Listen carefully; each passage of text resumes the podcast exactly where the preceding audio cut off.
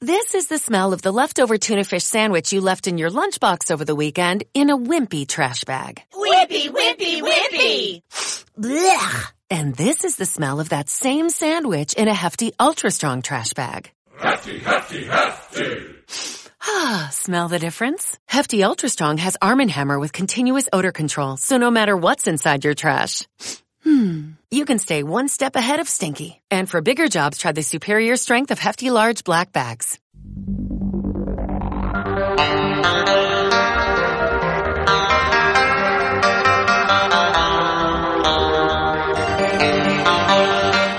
Global Forum Radio, en Onda Campus.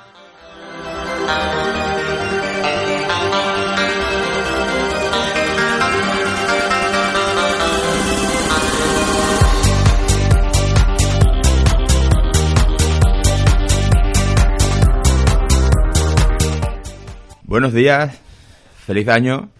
Nunca sabe uno hasta cuándo hay que decir feliz año, pero bueno, por lo pronto lo, lo decimos. De nuevo en Global Forum Radio, a mi lado Nacho Cordero. Buenos días, Nacho. Buenos días, Francisco. Retomamos. Feliz año. Feliz año. Retomamos este foro global, este lugar de encuentro, de intercambio de opiniones sobre asuntos internacionales. El esfuerzo de, de llegar y comentar cuestiones que, aunque parezcan lejanas, aunque parezcan que van más allá de nuestras fronteras, de nuestro pueblo de nuestra provincia, nos afectan, nos importan. Hoy hablaremos de España y Estados Unidos, dos países lejanos físicamente, pero muy cercanos en algunas cuestiones culturales, históricas y con muchos lazos, lazos en común. Dos países, dos sociedades que se han amado, pero también se han odiado, siguiendo aquel poema de Catulo de Odio Amo. Hoy hablaremos de la Fundación Consejo España-Estados Unidos. Cuando hablamos en las clases de, de relaciones internacionales, de la transformación del mundo, de cómo los estados ya no solamente son los que van marcando el camino de la senda internacional, no solamente son los diplomáticos clásicos los que interactúan, sino que hay otros actores, actores que pueden ser privados, actores que pueden ser ONG, o actores como la Fundación Consejo España-Estados Unidos, con una naturaleza mixta, público-privada, que realizan un papel muy importante, en este caso, en las relaciones entre España y Estados Unidos. Una fundación que surge en 1997, que surge como consecuencia de una serie de inquietudes de la sociedad civil y que la componen hoy en día empresas, pero también instituciones culturales, también parte de la administración. En fin, una fundación que entre sus objetivos tiene mejorar el reconocimiento recíproco y las respectivas imágenes de Estados Unidos en España y viceversa, proponer a los gobiernos acciones tendentes al desarrollo de relaciones entre ambos países o fomentar la relación con la importante y creciente comunidad hispana en Estados Unidos. Bien, eh, a continuación vamos a dar la bienvenida en este programa al embajador Manuel Reja- Lejarreta. Buenos días, embajador. Buenos días, Francisco. ¿Cómo estáis? Muy bien, un poco constipados como da el tiempo, pero bueno, es lo que tenemos. Eh, a continuación les presento brevemente al embajador Lejarreta. Eh, su trayectoria es muy dilatada, pero me permitirá que haga un resumen de esa, de esa trayectoria. Es licenciado en Derecho por la Universidad de Navarra, ingresa en la Escuela Diplomática a finales de los 80, ha tenido múltiples destinos internacionales, desde Santiago de Chile, Yakarta, también ha sido consejero político en la Embajada de España en Buenos Aires, subdirector general de países del Mercosur y Chile, o eh, embajador en Guatemala de 2011 a 2015. A continuación empezó a dirigir la Fundación Consejo España-Estados Unidos y le voy a pedir ahora que nos explique un poco cuáles son los objetivos de esta fundación que usted representa. Bueno, Francisco, muchas gracias por esta oportunidad que tengo de dirigirme a los oyentes de Global Forum Radio Onda Campus, que me parece una iniciativa realmente estupenda para dar a conocer cosas eh, que, como tú muy bien decías, salen más allá de las fronteras, de los pueblos, de las comunidades, de las regiones, etcétera. Bueno, pues esta fundación tú la has descrito muy bien en tus palabras de introducción. Es una fundación creada en el año 97. Tenemos, por tanto, dos decenios largos de, de existencia y nace con un objetivo muy claro que es complementar desde la sociedad civil los esfuerzos de la Administración y de las empresas españolas y otros actores para tener una relación más potente, más sólida, más coherente y con más futuro con Estados Unidos, que es un país clave para España y para el mundo. Entonces, bueno, partiendo de esa convicción y partiendo de que había mucho que hacer, porque el desconocimiento que hay entre las sociedades de ambos países es grande todavía, bueno, es, una, es, una, es un experimento, una fundación mixta, en el sentido de que tiene componentes públicos y privados, el privado es el que predomina, pero también tiene lo público, y que se esfuerza en una variedad de materias por acercar a ambas sociedades y reforzar las relaciones. Esto es, eh, en pocas palabras, eh, con los objetivos que tú has descrito, eh, el cometido diario en que intentamos llevar a cabo de esta fundación. Muy bien, muchas gracias. Bueno, podemos empezar a desgranar cuáles son algunas de las actividades que ustedes realizan a lo largo del año. si no estoy mal informado, una de las actividades fundamentales es un foro, un foro que reúne cada año a empresas, pero también a intelectuales o a gente del mundo de la cultura de ambos lados del Atlántico, precisamente para ir limando asperezas o que se reduzca ese desconocimiento que a veces tenemos de Estados Unidos y a la inversa. El último creo que fue en, San Antonio, en Texas, en noviembre del 19. Si puede ahora pues explicarnos un poco en qué consistió, quién participó y si sacaron algunas conclusiones o una hoja de ruta de ese, de ese foro. Sí, con mucho gusto. El foro, el foro como, como, como, como has descrito, es una plataforma, eh, digamos, una reunión de, de actores de diferente procedencia. Básicamente son empresarios, pero también hay representantes de la sociedad civil, de instituciones culturales de ambos países, también de la política, aunque lo que predomina es el mundo empresarial, que se reúne alternativamente en cada país todos los años. Llevamos 25 foros. Este año vamos a hacer una próxima reunión en Bilbao, en, el País Vasco, primera vez que se hace el País Vasco el Foro España-Estados Unidos. Y hay una curiosidad que es que si te fijas, eh, llevamos de fundación eh, menos años que de foros, o sea, porque son 25 foros y somos, tenemos 23 años de, digamos, de, fundación. ¿Por qué? Porque los foros habían empezado un poquito antes, pero luego la fundación se los quedó, por así decirlo. ¿no? La fundación fue encargada a partir del tercer foro de, organizarlos. Lo que hacemos es un gran, y perdón por la expresión en inglés de la palabra networking, una gran red de contactos, eh, con la excusa de tener eh, expertos de ambos países que hablan y discuten sobre temas de interés común y de, y, actualidad. Por ejemplo, en el último foro que tuvimos en San Antonio, hemos hablado de un tema tan apasionante como las industrias culturales, industrias culturales, su futuro y el papel del español, digamos, como puente cultural entre España y Estados Unidos. También hemos hablado, por ejemplo, del futuro de las energías más limpias, tema de incuestionable actualidad. O también hemos hablado en otros foros pues del papel de la OTAN, el papel de España y Estados Unidos, por ejemplo también de temas migratorios, de la revolución tecnológica, del, desempleo y la digitalización, etcétera. Como ves, son temas de interés común donde los españoles y americanos, eh, acompañados por expertos, intercambian opiniones y, también sus experiencias, ¿no? Entonces, estos foros eh, reúnen durante día y medio, dos días, a gente de, bueno, gente importante, eh, que lo que hacen es, digamos, intercambiar opiniones, pero también hacer contactos para comprenderse mejor unos a otros y, en definitiva, bueno, reforzar las relaciones, como te decía, ¿no? El próximo foro va a ser en Bilbao este año. Muy bien.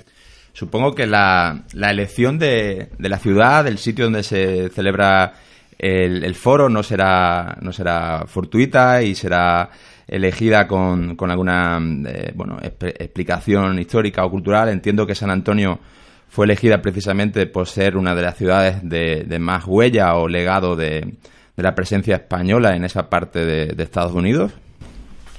Correcto, sí, bueno, esto eh, es importante señalar que eh, nosotros tenemos una contraparte americana que es el US Penn Council, que siempre está dirigido por un eh, político de fuste de Estados Unidos. Tuvimos al senador Tim Kaine hasta hace un, año como presidente de la parte americana. Ya tenemos a Castro, congresista Joaquín Castro de Texas, que es el que preside la parte americana. Cada institución, la Fundación por una parte y el IBS Council por otra parte, son los responsables eh, principales de organizar el foro en su país. Es decir, cuando es en España, lo hace la Fundación y cuando es en Estados Unidos, lo hace el US Council, que es nuestra contraparte americana y elige la parte que le corresponde hacer el foro, la ciudad donde se va a hacer. Por tanto, esta vez los americanos eligieron San Antonio, lo propusieron, por supuesto, no es una decisión imperativa, dice, bueno, proponemos esto, y entonces pareció excelente. Y como tú muy bien acabas de comentar, eh, fue fantástico ese foro en noviembre del pasado año porque conocimos de primera mano una ciudad tan hispana como San Antonio, en Texas, una ciudad cerca de México ya, donde muchísima gente habla en español y desde la cultura española mezclada con la cultura mexicana, bueno, con, el mundo mexicano y con Estados Unidos, han dado lugar a un, a, un, florecimiento cultural y un dinamismo de, la ciudad verdaderamente interesante. Para nuestros radioyentes, una pequeña glosa en ese sentido, porque a lo mejor no es, no es tan conocido. Eh, se habla mucho de los exploradores españoles, de, siempre comentamos esta expresión de Río Bravo para, para abajo, para el sur, ¿no? Sido la presencia de, eh, de Cortés o de Pizarro, que han sido y, estudiados hasta a veces la, eh, la saciedad. Pero, sin embargo, el legado cultural de España en esa otra parte de Estados Unidos ha sido menos conocido. Nombres como García López de Cárdenas o Fernando de Alarcón, que eh, fueron los exploradores, exploradores del, del Cañón de Colorado, son menos conocidos. Y precisamente la, Fundación pretende que este otro legado español sea conocido. Ahora a continuación, eh, Nacho. Eh, buenas, embajador. bueno, buenos días. Buenos días. Eh, ¿Qué tal? Eh, bueno, aparte de embajador, usted es el secretario general de esta fundación, como bien ha dicho mi compañero, y la fundación lleva más de 20 años, eh, como habéis mencionado, buscando mejorar la relación y cooperación entre España y Estados Unidos. Aparte de este foro tan importante, también realizan una de las actividades más llamativas, que es un encuentro de jóvenes líderes americanos que visitan España. Eh, ¿Qué conclusiones han sacado este año de este encuentro? ¿Cómo ven los jóvenes americanos tan influyentes eh, España como país? Pues mira, eh, has tocado quizás uno de los programas más queridos por la Fundación y más antiguos. Efectivamente, llevamos 20 ediciones del programa de jóvenes líderes americanos. ¿Qué consiste esto? Consiste en que durante una semana traemos a 10 jóvenes americanos, cuando digo jóvenes se entienda que es gente entre 22 y 42 años, más o menos, o sea, no son tampoco adolescentes ni mucho menos, pero gente joven, por tanto, que tiene proyección, eh, digamos, eh, profesional, en fin, gente brillante que tiene diferentes procedencias del ámbito cultural, del ámbito profesional económico, abogados, arquitectos, políticos, etcétera. Entonces, vienen a España durante una semana, les organizamos un programa de alto nivel, le llevamos a ver, qué sé yo, pues el AVE español, le llevamos a, ver el Congreso, le llevamos al Prado, les llevamos a ver empresas españolas, tienen reuniones con think tanks españoles, para que durante una semana se impregnen, aunque sea poco tiempo, de lo que es España, ¿no? Porque, como dije al principio de esta grata conversación, notamos que España tiene un déficit de imagen en el exterior y sobre todo en Estados Unidos. Entonces, eso hay que superarlo.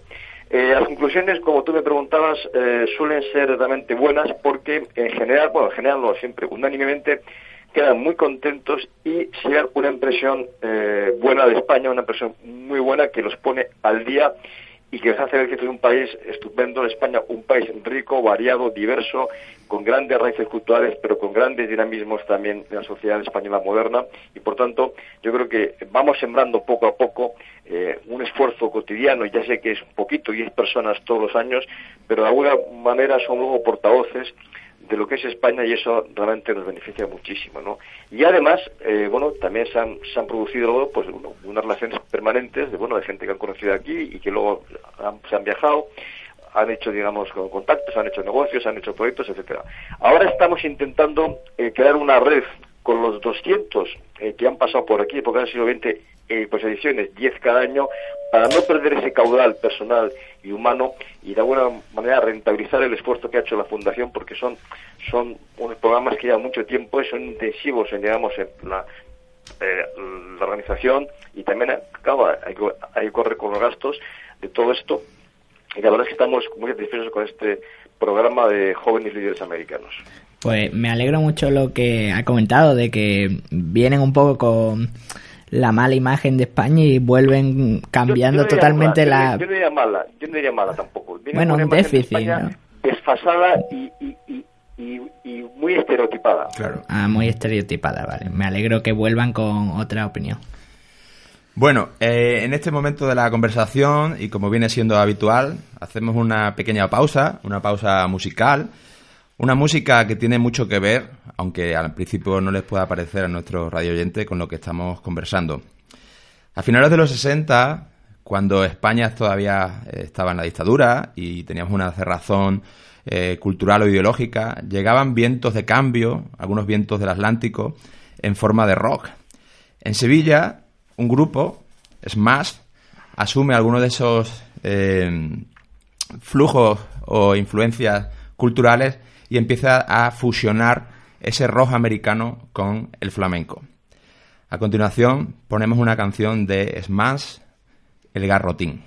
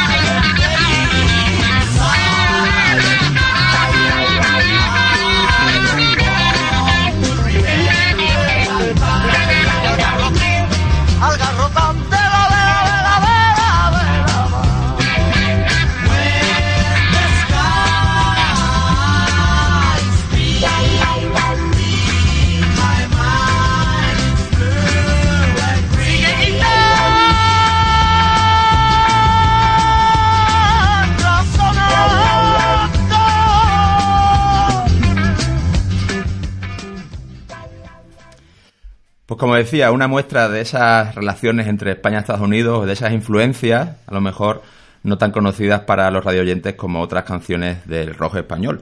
Pero este grupo, por ejemplo, influenció a, a Triana, más conocido. ¿Y por qué este grupo? ¿Por qué Sevilla? Bueno, pues como otros grupos de rock en Europa, surgen, curiosamente, en realidad no es fortuito, en torno a las bases militares estadounidenses en Europa. Pero bueno, ese es otro tema y lo abordaremos en otra, en otra sesión. Volvemos a la conversación con el embajador Lejarreta. Otra de las actividades eh, estrellas de, su fundación es la visita no solamente de los jóvenes de los que hablaba Nacho, sino de funcionarios del Congreso de Estados Unidos. En la última sesión, y si no me equivoco, pues han venido gente eh, de instituciones muy variadas, desde gente que ha trabajado en la Heritage Foundation eh, en Estados Unidos, como otra gente que ha trabajado en el Departamento de Detectives de Nueva York, o gente que trabaja con el congresista Joaquín Castro en, en Texas. ¿Qué nos puede decir de estas visitas? Eh, ¿Qué imágenes tienen de España? y cuáles son las conclusiones que, que tienen al final del periodo aquí en nuestro país. Este programa es, es, un programa parecido al anterior, pero tiene connotaciones un poco diferentes por la procedencia de, los invitados, ¿no?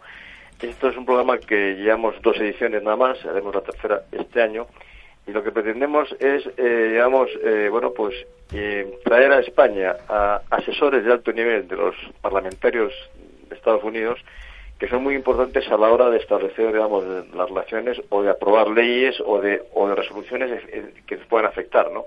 Entonces, partiendo de la base de que, eh, de que los congresistas americanos están muy ocupados y aunque alguna vez hemos conseguido que alguno venga por España, tuvimos a Darren Soto de Florida hace también en diciembre pasado, noviembre pasado, eh, digamos que invitamos a sus asesores para lo mismo, ¿no? Para establecer vínculos y para que nos conozcan mejor.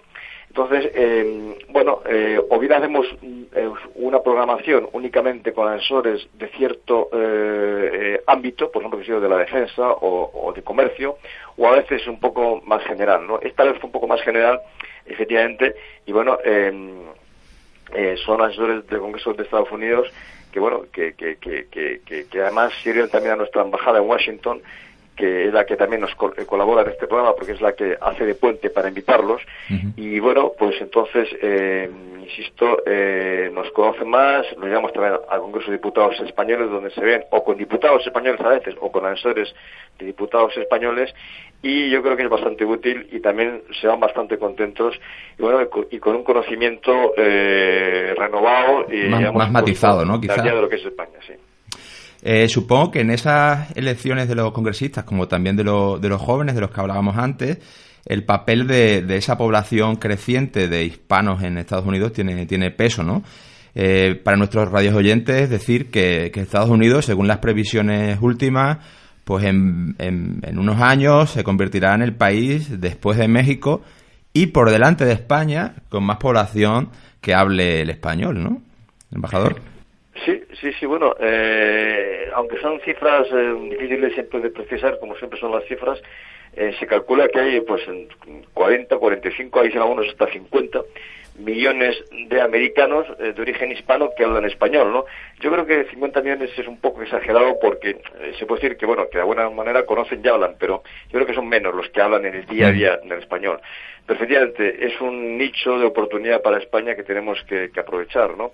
Y efectivamente, aunque la inmigración, o sea, la inmigración a Estados Unidos de latinos o de hispanos ha decrecido en los últimos, en los últimos dos o tres años por los, por los problemas, en fin, migratorios que ha puesto Estados Unidos, todavía la población eh, americana de origen hispano es bastante joven, con lo cual eh, hay un gran, índice de natalidad y eso hace que todavía, digamos, eh, la proyección del español en, Estados Unidos vaya a crecer durante unos años, ¿no? Es un tema importantísimo que yo creo que las universidades españolas también deben estar involucradas en cuanto a tener un papel educativo también cuando vienen aquí estudiantes de Estados Unidos. Es, un tema importantísimo porque el español, nuestra lengua, es una herramienta crucial ¿no? para, para, España en todos los órdenes y que la primera potencia mundial tenga eh, un porcentaje tan alto de hispanohablantes es un tema que debemos de cuidar y potenciar. ¿no? Se ha dicho alguna vez que Estados Unidos es, es, un cementerio de lenguas, en el sentido de que, de que, bueno, de que muchas lenguas que estaban allá han ido desapareciendo. Por ejemplo, no sé, el alemán, antes hablaba más alemán que ahora, en fin. Yo creo que con el español no va a pasar igual, pero debemos estar alerta porque no está muy claro que los que hablan español los llegan hablando sus, sus descendientes eh, el futuro. Con lo cual, todo, todo esfuerzo que se haga para potenciar, cuidar e impulsar eh, el uso del idioma español en Estados Unidos es muy valioso.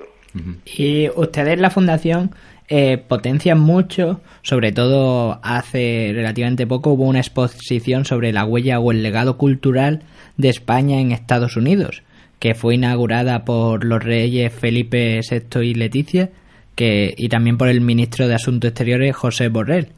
Eh, ¿Cuál era la opinión de los estadounidenses que visitaban esa exposición? Porque fue una exposición muy importante allí en Estados Unidos que recorrió varias ciudades, ¿no?